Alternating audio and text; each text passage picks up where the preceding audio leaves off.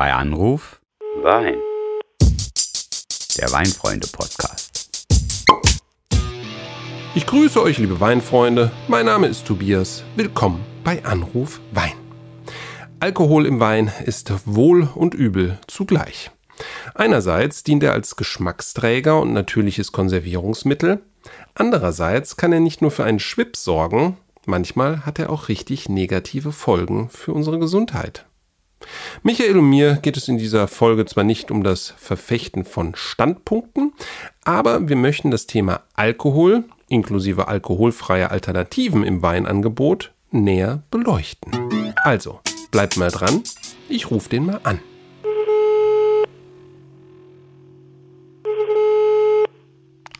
Die alkoholische Gärung oder die Gärung des Alkohols erzeugt Alkohol. Der, der Alkohol erzeugt Gärung, die sogenannte alkoholische Gärung. ja, ja, ja, ja, ja, ja.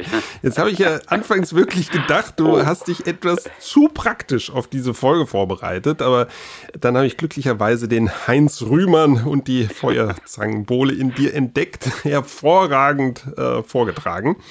Äh, ich glaube aber, wir bleiben heute bei der Theorie in Sachen Alkohol, oder? Ja, alles gut, äh, liebster Tobias und Promillereiter. Nee, ich wollte eigentlich nur ganz stereotyp mal so eine der Folgen von zu viel Alkohol im Blut vor Augen führen. Also, äh, nein, nicht vor Augen, vor Ohren natürlich. Quasi als Einstimmung. Aber wir kümmern uns jetzt wirklich erst einmal um den Alkohol im Wein. Einverstanden? Also, Ja, klar. Uns geht's jetzt darum, wie kommt der Alkohol in den Wein und äh, warum ist das auch erstmal gut so? Ja, ganz in meinem Sinne. Ne? Erstmal den Basics widmen. Und da war die alkoholische Gärung ähm, schon das richtige Stichwort. Ne? Das müssen wir nämlich mal kurz erklären. Also, mit Hilfe von Hefen wird der Zucker aus den Beeren in Alkohol umgewandelt. Ja? Dabei entsteht zum einen Wärme und zum anderen auch noch Kohlendioxid als Nebenprodukte sozusagen. Und schwupps, so einfach ist die berühmte alkoholische Gärung schon erklärt. Und im Übrigen, ne, ähm, die ist ja der Menschheit schon sehr, sehr lange bekannt. Ja, auch abseits von Weintrauben, versteht sich. Ja, also ich finde, da sollten wir Menschen uns gar nicht so wichtig nehmen, denn das ist ein wahres Wunder der Natur. Also da braucht es gar keine Menschenhand, damit das passiert. Äh, nur mal zur Erinnerung, du kennst bestimmt diese alte Tierdoku, äh, wo so betrunkene, torkelnde und stürzende Elefanten durchs Bild laufen. Ja. Die haben nämlich zuvor an vergorenen Früchten genascht. Ne? Da war die alkoholische Gärung schon im Laufen und ja, du siehst die Effekte. Und höchstwahrscheinlich sind wir Menschen ganz ähnlich auf diesen Trick gekommen, ja, auf diese wundersame Verwandlung, haben aber dann auch gemerkt, dass die so erzeugten Getränke deutlich länger haltbar sind als alles andere. Ja, richtig, ja. Und nicht nur bei Elefanten, glaube ich, ähm, sondern auch bei Menschen ne, wird dieser berauschende Effekt durchaus die Popularität dieses Gärprozesses ordentlich angeschoben haben. Aber du hast natürlich recht, der konservierende Effekt ist absolut elementar und da muss man jetzt auch mal ganz hart sagen, Alkohol tötet. Ja, also vereinfacht tötet er lebendiges ab. Ne, es gibt ja auch Alkohol zum Desinfizieren, äh, das aber jetzt bitte nicht verwechseln, weil das kann dann wirklich tödlich enden. Deshalb sollten wir auch mal sagen, Alkohol ist ja nicht gleich Alkohol, da gibt es Unterschiede. Aber bei alkoholhaltigen Getränken wie Wein reden wir immer über Ethanol, den sogenannten Trinkalkohol. Der spielt hier für uns definitiv die Hauptrolle. Oh je, Ethanol spielt die Hauptrolle. Das hört sich nun etwas ernüchternd für mich an. Und äh, ja, anscheinend liegt es wieder mal an mir, hier die Ehrenfahne des Alkohols in die Lüfte zu schwingen. Das drehst du immer irgendwie ganz geschickt hin. Ich weiß gar nicht, was die Leute jetzt schon über mich denken. Aber pass auf, ich krieg dich. Schließlich ist Alkohol nicht nur schädlich und tötet ab, wie du das so dramatisch gesagt hast, sondern er ist auch nützlich. Über die konservierende Wirkung haben wir gesprochen, aber noch wichtiger für uns, da Alkohol ist auch Geschmacksträger. Oh ja. Also zum Beispiel ein kräftiger Wein meint eben auch, dass die Aromen stärker wahrgenommen werden. Ja, da hast du natürlich völlig recht, ne? weil es wird ja auch aktuell viel über zu viel Alkohol im Wein gesprochen. Mhm. Das Stichwort Klimawandel fällt später bestimmt auch noch, wie in fast jeder Folge von bei Anruf Wein. Aber zu alkoholreiche Weine brennen geradezu im Mund und auch im Abgang. Ja, englischsprachige Weintrinker sprechen davon Heat, also Hitze. Das finde ich immer ganz passend. Da helfen dann auch deine angeturnten Aromen nicht mehr wirklich weiter. Ne? Auf der anderen Seite sagt der Blick auf den Alkoholgehalt auch nicht immer alles über den Weingenuss aus. Ne? Also nur so als Beispiel, ich habe schon einen australischen Rotwein mit 16% Alkohol getrunken dem hat man diese Wucht gar nicht angemerkt. Ne? Also es geht am Ende des Tages auch mal wieder um Integration und Balance der einzelnen Komponenten im Wein. Der reine Blick aufs Etikett, ja, der reicht da meistens nicht aus. 16 Prozent, das ist jo. sehr viel mehr, geht auch, glaube ich, gar nicht in Wein. Alle Achtung, aber lass uns doch mal ans andere Ende der Alkoholskala springen. Äh, schließlich, wir sind jetzt mitten im Dry January, wo wir alle trocken und nüchtern bleiben sollen. Und aus dem Anlass muss man ja auch mal sagen, es gibt halt alkoholfreie Weine. Äh, darunter sind jetzt solche, die eben auch leider frei an Aromen sind und nicht nur an Alkohol. Aber ich kenne auch welche, die wunderbar die typischen Fruchtnoten einer Rebsorte zeigen. Das habe ich schon getrunken. Hm. Hast du eigentlich eine Ahnung, wie das bei Wein funktioniert? Wie kommt da der Alkohol raus? Ja, ja, gute Frage, aber da habe ich gleich noch einen Joker in der Tasche, nur Geduld. Aber erstmal eine Richtigstellung, lieber Michael. Gar keinen Alkohol enthält tatsächlich nur Wein, der den Zusatz ohne Alkohol trägt. Ja? Alkoholfreier Wein dagegen kann bis zu maximal 0,5 Prozent Alkohol enthalten. Das ist beim alkoholfreien Bier ganz ähnlich. Natürlich fallen diese höchstens 0,5 Prozent selbst gegenüber einem leichten Weißwein von weiß ich, 11 Prozent kaum ins mhm. Gewicht. Ne? Und selbst in Fruchtsäften lassen sich ja Spuren von Alkohol nachweisen. Das ist also alles ganz harmlos, aber vielleicht ein wichtiger Zusatz, denn es gibt durchaus Menschen, die ja wirklich gar keinen Alkohol zu sich nehmen sollten. Ja, das hast du jetzt schön gesagt. Ich merke mir jetzt erstmal harmlos. Aber eine Antwort bist du mir jetzt dennoch schuldig geblieben. Also bitte noch einmal ganz genau, wie kommt der Alkohol raus? Wie bleiben die Aromen drin, um die es uns ja eigentlich geht? Weil, ehrlich gesagt, hört sich schon recht aufwendig an. Ja, das ist absolut so. Und bei der Recherche zum Thema bin ich auf einen ausgewiesenen Experten für dieses Thema gestoßen, nämlich Jochen Gradolf vom Bioland Weingut Neusperger Hof in der Pfalz. Ne? Der, der ähm, Joker kommt jetzt. Ja, genau, das ist jetzt der Joker. Der macht vor allem ähm, alkoholfreie Weine und auch wirklich gute. Und wie du mich kennst, ich habe da einfach mal angerufen ne? und dem guten Mann eigentlich genau deine Fragen gestellt. Na, du siehst also, ich krieg dich letztlich ja dann doch immer. Ich habe nichts anderes von dir erwartet, lieber Tobias. Nichts anderes. Und die Hörerinnen und Hörer danken es dir ebenfalls. Und Na, hoffentlich. Ganz selbstverständlich leistest du mit deinem Joker wieder einen super tollen Beitrag zum Podcast. Können wir jetzt endlich reinhören und mithören? Ja, ja, ja, klar doch. Also hier, spitz mal fein die Ohren. Zunächst habe ich nämlich Jochen Kradolf gefragt, wie das beste Verfahren der Entalkoholisierung heißt und natürlich vor allem, wie es funktioniert. Wichtig ist bei der Entalkoholisierung, dass das Verfahren sehr schonend funktioniert. Also der Alkohol muss entfernt werden, ähm, aber je schonender, desto besser ist es für die Aromen und letztlich dann auch für den alkoholfreien Wein. Und äh, deshalb wird äh, die Entalkoholisierung im sogenannten Vakuumdampfverfahren gemacht. Im Vakuum, ähm, ja, da sinkt der Siedepunkt für den Alkohol ja, von ursprünglich deutlich über 80 Grad auf 29 Grad. Und das heißt, ähm, sobald der Wein unter Vakuum gesetzt wird, kann man den sehr aromaschonend bei niedrigen Temperaturen entalkoholisieren. Also der Alkohol wird entfernt und das Ganze im Vakuumbereich. Bei niedriger Temperatur, dann ist es sehr aromaschonend für das Produkt. Also, das fand ich jetzt schon ziemlich faszinierend. Bei nur 29 Grad, ja, verflüchtigt sich da schon der Alkohol. Das muss dann auch ein ziemlich starkes Vakuum sein. Ja, finde ich, finde ich schon echt Wahnsinn. Er, er sprach aber ja auch immer wieder von schonend. Ne? Und ähm, da war ich dann schon ein bisschen skeptisch und habe bei Jochen auch nochmal nachgefragt, ob nicht doch der Großteil der Aromen auf der Strecke bleibt. Also da hängt es halt davon ab, mit welcher Anlage man fährt. Und da gibt es heute natürlich neue Technologien, ähm, die mit einer sogenannten Aromarückgewinnung arbeiten. Das bedeutet, ähm, dass die Aromen, die jetzt schwerpunktmäßig an Alkohol gebunden sind ähm, oder auch sogenannte flüchtige Aromen, also wie der Name sagt, die verflüchtigen sich dann auch, dass diese ähm, während des Entalkoholisierungsprozesses ähm, aufgefangen werden und dann dem späteren Produkt wieder zurückgeführt werden. Also das sind rein die natürlichen Aromen ähm, des Weines, die während der Entalkoholisierung man kann sich so vorstellen, verdampfen, aber die werden dann aufgefangen, wieder kondensiert und als flüssiges ähm, Extrakt dann auch wieder ähm, später dem alkoholfreien äh, Wein hinzugegeben. Das Verfahren kann man dann machen, wenn man auch wirklich ähm, sehr, sehr qualitativ hochwertige Weine verwendet.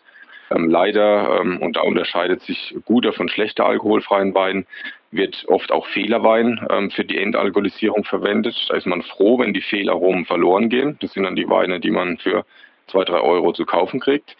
Aber wir als ähm, Bioland-Weingut setzen auf äh, ökologische Produkte, die bei sehr hohen Qualitätsstandards hergestellt werden. Und wir wollen unsere Aromen, weil die richtig gut schmecken, wieder zurückgeben. Und das zeichnet auch unsere Produkte aus. Okay, hört sich ja erstmal ganz gut an. Mhm. Funktioniert das eigentlich bei Rotwein und bei Weißwein gleich gut? Ja, hervorragend, dass du jetzt nochmal diese Frage stellst, weil mh, hm, da habe ich auch eine Antwort mit im Gepäck. Hör mal. Das Verfahren ist das gleiche. Also der Alkohol muss auch hier weg. Bei dem Ergebnis hat man sicherlich Unterschiede. Beim Weißwein steht ja so wie beim Wein mit Alkohol ähm, frische Frucht im Vordergrund. Der Rotwein ähm, dominiert, also mit Alkohol in der Regel ähm, durch den Alkohol, durch schöne Aromaverbindungen, auch gegebenenfalls durch eine Holzfassreife. Wenn der Alkohol verloren geht, ist der alkoholfreie Rotwein dem fehlt äh, etwas an Substanz, aber auch da gibt es gute Möglichkeiten, das auszugleichen. Und ähm, da werden wir auch in Kürze das erste Produkt an den alkoholfreien jederzeit rot auf den Markt bringen. Ja, man muss ja auch dazu sagen, früher hatten Winzer überhaupt nicht die technische Möglichkeit, alkoholfreien Wein herzustellen. Und auch in diesem Bereich steht die technische Entwicklung nicht still. Und deswegen habe ich Jochen jetzt auch noch mal einen Blick in die Zukunft werfen lassen, ob sich da vielleicht noch was tut. Ja, also es äh, gibt da noch Weiterentwicklungen, ähm, die gehen alle in das Thema der Aromaauffangung. Also bei den äh, bei der Aromarückgewinnung, von der ich sprach, arbeiten wir schon mit einer wirklich äh, sehr, sehr Hightech-Variante, aber auch da kriege ich von den Herstellern immer die Rückmeldung, dass da noch weitergearbeitet wird.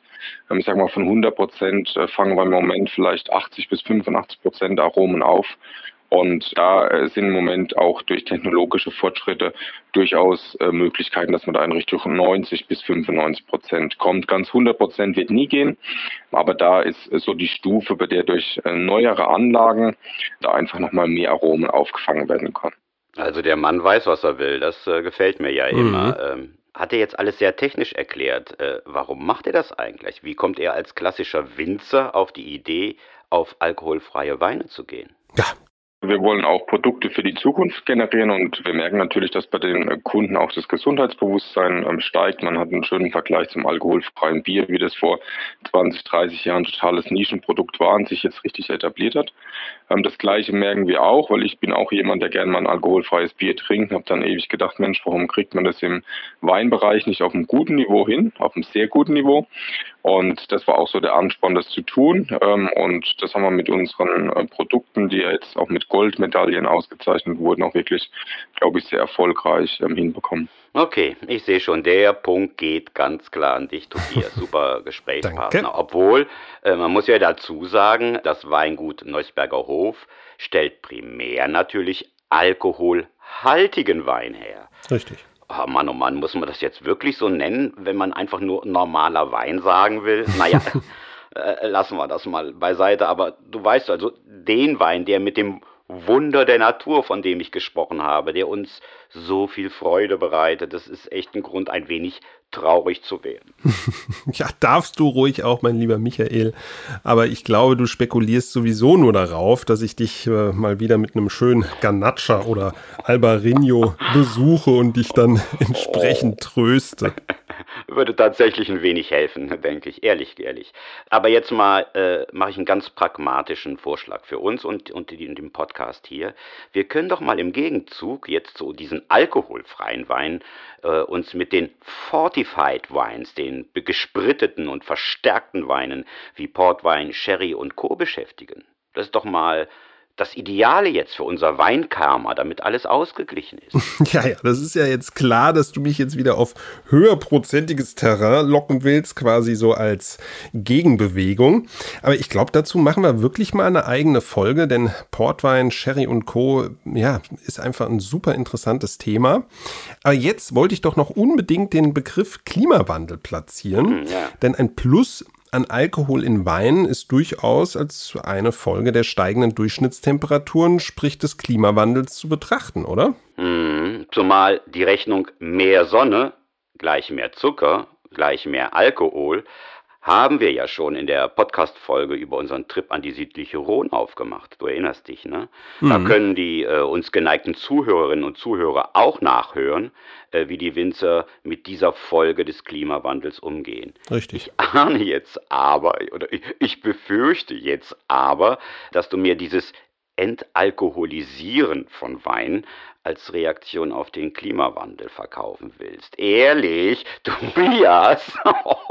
ja, ja, ja, aber das ist doch absolut berechtigt, ja. Und deswegen habe ich Jochen Gradolf auch nochmal gefragt, ob die Entalkoholisierung, also diese Methode, dieses Verfahren, in Zukunft vielleicht überhaupt unsere einzige Antwort auf den Klimawandel sein kann. Oh. Michael. Also ich glaube, da gibt es ganz andere Möglichkeiten. Also da sprechen wir einmal über die Rebsorten, dass wir die Rebsorten anbauen, die einfach zu klimatisch äh, angepassten Verhältnissen dann auch ähm, ja, entsprechend angebaut werden können. Und da haben wir bei uns auch im Betrieb einfach eine Umorientierung in den letzten Jahren gemacht. Es werden bei uns zwischenzeitlich kräftige Rotweinsorten wie Syrah, Petit Verdot oder Cabernet Franc, als Beispiel zu nennen, angebaut. Aber auch setzen wir auf die klassischen, also Riesling, Grauburgunder, Weißburgunder. Und ähm, da hängt es einfach auch von dem Lesezeitpunkt ab. Also wenn einfach die äh, warmen Jahre sind, jetzt 2021 hat gezeigt, es kann auch mal anders werden, weil ein sehr regnerisches und später Jahrgang gewesen. Aber da muss man einfach auch mit der Ernte etwas ähm, früher beginnen. Und äh, dann gibt es da schon gute Möglichkeiten, das auch im moderaten Alkohol Weine auszubauen. Okay, das äh, lässt ja doch ein wenig hoffen bei diesem ansonsten ernüchternden Thema. Aber Vorschlag mal. Ich glaube auch. Ich glaube, wir sollten jetzt aber sowieso mal aufhören, über die Menge von Alkohol im Wein zu sprechen, okay. sondern vielmehr über die Menge an Wein reden, die wir selber trinken. Ja. Also blöd gesprochen, haben ja drei Gläser Wein auch deutlich mehr Alkohol als zwei Gläser Wein. Versteht sich doch von selbst. Also da dürfen wir uns als Weinliebende nicht aus der Verantwortung stellen. Das ist also jetzt hier ja kein reines Zahlenspiel. Und Dazu ist auch noch zu sagen, ne, genießen bemisst sich ebenso wenig in Promille. Ja, und ich habe ja am Anfang schon gespürt, du bist heute ein wenig basisweindemokratisch unterwegs. Yeah. Ich sehe das aber im Prinzip natürlich ähnlich, Stichwort Consommé avec Moderation. Aber denk mal an alle, die eben Wein mögen, jedoch keinen Alkohol konsumieren wollen oder dürfen. Das hatten wir ja am Anfang schon mal. Da bleiben dann eben nur alkoholfreie Weine und deswegen ist das super, dass es die gibt und eben auch schon in dieser ordentlichen Qualität. Aber lass es mich mal so formulieren. Das war doch heute ein richtiger Rundumschlag zum Thema Alkohol im Wein.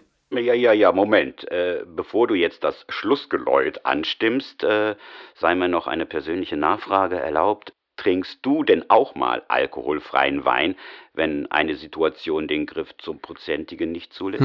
oh, das ist jetzt gemein und ich habe es befürchtet, denn jetzt hatte ich mich für das Thema so stark gemacht und du weißt genau, dass ich mit alkoholfreien Wein etwas auf Kriegsfuß stehe. Ja, also ich sag mal so, ähm, bei weißen alkoholfreien Wein habe ich wirklich schon sehr, sehr gute Exemplare ins Glas bekommen und insbesondere auch Schaumweine gefallen mir ab und an mhm. gut, denn ich finde diese Kohlensäure im Mund, die lenkt dann in gewisser Weise noch ein bisschen davon ab, dass kein Alkohol im Wein drin ist.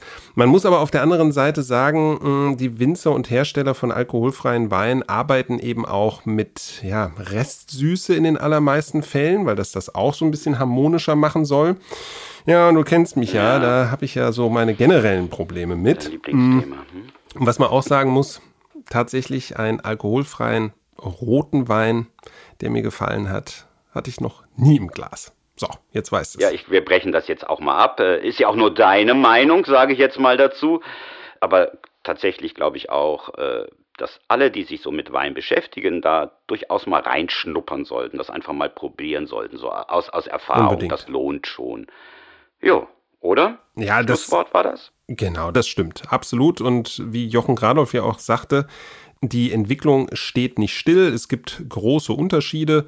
Und ich denke, dann direkt mal so ein Exemplar von einem biozertifizierten Weingut zu probieren, kann nur lohnenswert sein. Ne? Und ähm, ich finde, was du gesagt hast, war jetzt auch schon wirklich ein besserer Satz zum Schluss als den, den ich vorhin formuliert habe. Danke. Und ähm, den Raum für die Erfahrung mit alkoholfreien Weinen bietet ja durchaus die Zeit, bis es wieder heißt, bei Anruf. Wein